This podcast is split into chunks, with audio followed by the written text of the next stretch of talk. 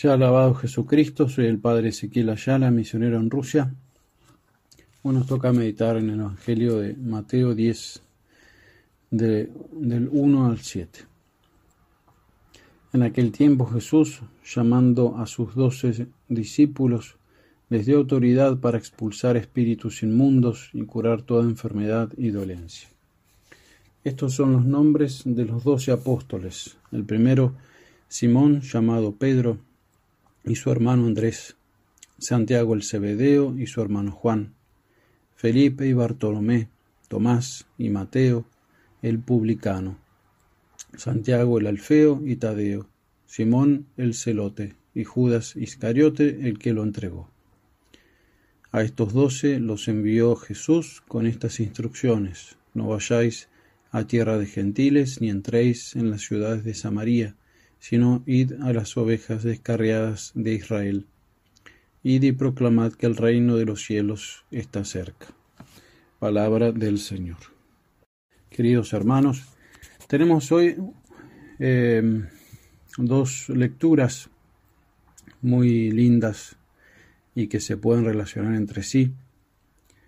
Eh, una es del capítulo 41 del libro del Génesis, eh, muy resumida está la historia allí de cuando José ya, eh, persona importante en Egipto, ya se han cumplido los sueños en los cuales ha siete años de abundancia y comienzan los siete años de carestía y de todos lados, de todas partes empiezan a ir a buscar pan y el mismo faraón pronuncia esa frase que conocemos, id a José.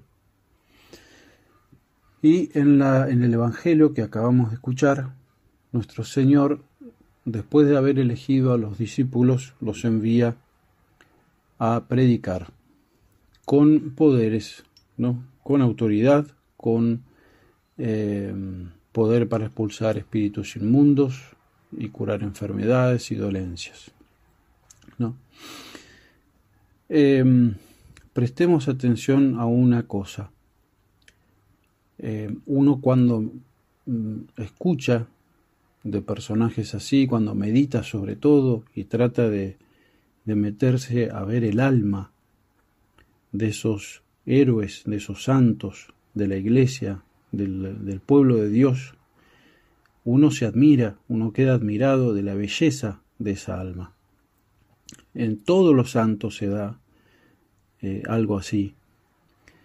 O entre, en nosotros se da una especie de estupor en el cual nosotros quedamos sin palabras, admirados ante la fuerza de las palabras del santo, ante la fuerza de su presencia, ante muchas cosas que, que llaman la atención. Sin embargo, estas cosas no llaman la atención de todos no llaman la atención de todos y por, esto, por eso estos santos muchas veces sufren, sufren persecución y todo esto predecido por Cristo. Un poco lo escuchábamos en el Evangelio hace unos días. Eh, Jesús le da gracias a Dios porque esto es así, o sea, porque has ocultado estas cosas a los sabios y razonables de este mundo y las, las has descubierto a los pequeños. Bueno, eso que a uno lo admira, que a uno lo, que a uno lo, anima a ir a la santidad, porque en definitiva son, han sido y son gente como nosotros, que simplemente se han puesto en las manos de Dios. Y Dios ha hecho su obra y la hace para que ellos puedan brillar de ese modo, para que esa luz que Jesucristo, que Jesucristo nos manda hacer sea, que nosotros seamos luz del mundo y que esa luz ilumine, ¿no? Eh, esa es una obra de Dios. Y así todo, esta gente que nosotros admiramos, estos santos que tanto nos, nos impresionan, están a nuestro servicio, están a nuestro servicio. Es muy consolador darnos cuenta de eso los apóstoles, los más grandes santos de todos los tiempos. Ningún santo ha sido más grande que ninguno de los apóstoles. Son los más grandes. Son aquellos que han plantado la semilla en todo el mundo y esa semilla ha fructificado de un modo impresionante. Doce hombres que sin medios, sin, sin formación muchos de ellos, han llegado hasta los confines de la tierra y han hablado muchísimos idiomas y han caminado muchísimos kilómetros y navegado eh, millas. Y, ¿Y quién hizo eso? Eso lo hizo Dios a través de ellos. Pero, ¿y el alma de ellos cómo quedó? El alma de ellos era impresionantemente bella, el paraíso de Dios. Uno entiende por qué Dios quiere que nosotros vivamos en gracia. Es como que Dios busca un nuevo paraíso después del que el, eh, el hombre cerró, el paraíso del alma. Imaginemos ¿no? el alma de estos hombres que se pusieron en las manos de Dios. Empecemos por los apóstoles. Empecemos, si quieren, por nuestro santo preferido. Sigamos por los apóstoles. Lo que sería ver el alma de esos hombres. Qué belleza, qué pureza, qué hombría, qué magnanimidad. Todas las virtudes están en esos santos. Fueron los primeros, fueron las columnas. Sigamos ahora con el alma de la Santísima Virgen. Muchísimo más. Sigamos con el alma de nuestro Señor Jesucristo. Lo que será el alma de nuestro Señor Jesucristo. Impresionantemente bella. Y sin embargo esas almas trabajan para nosotros. Las almas más perfectas en el orden espiritual trabajan para nosotros es una verdad muy consoladora. Dios mismo trabaja para nosotros. Dios mismo trabaja para nosotros, desde la mañana hasta la noche, 24 horas al día, 365 días del año. Ese Dios que nosotros muchas veces culpamos de que nos, nos exige cosas, de que actúa como un Dios déspota, y no es así. Él trabaja para nosotros y pone a sus santos y a sus ángeles a trabajar para nosotros. Preparó a José, lo hizo pasar a través de muchas pruebas, para que salvara a ese pueblo, a esos pueblos, de una muerte segura, la muerte tal vez de las más terribles, la muerte por hambre.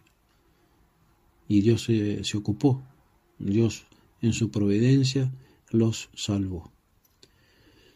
Por eso esta verdad que es tan sencilla, pero que a la vez eh, cuesta un poco, tal vez, eh, a veces recordarla o recordándola, eh, profundizarla, es algo que nosotros no tendríamos que dejar de lado nunca.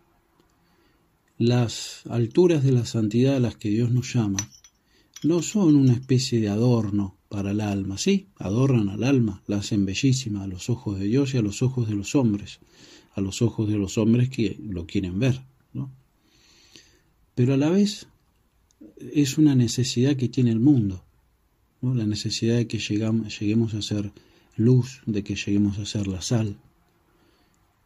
Y, es muy consolador poder darse cuenta de eso para saber que si bien uno tiene una responsabilidad grande ante sus hermanos, ante nuestros hermanos, tal vez nosotros seamos el remedio que están esperando alrededor nuestro, también nos llena, nos llena de consuelo que Dios quiera estar preparando nuestra alma un paraíso para poder venir y recrearse en él. Que Dios esté buscando nuestra compañía, que algún día nosotros podamos ir al cielo y vernos en Dios, ver la belleza de nuestra alma y eh, estar toda la eternidad gozando de Dios y dándole gracias por porque ha hecho cosas grandes en nosotros. Miremos entonces, volvamos la vista otra vez a la Santísima Virgen y pidámosle a ella que nos ayude siempre a recordar estas cosas para poder consolarnos y poder animarnos en este camino que a veces parece eh, se vuelve monótono, pero que sin embargo cuando nosotros miramos a estas verdades, recordamos estas realidades que nos acompañan, eh, nos llenan de eh, impulso. Nos ayude la Santísima Virgen.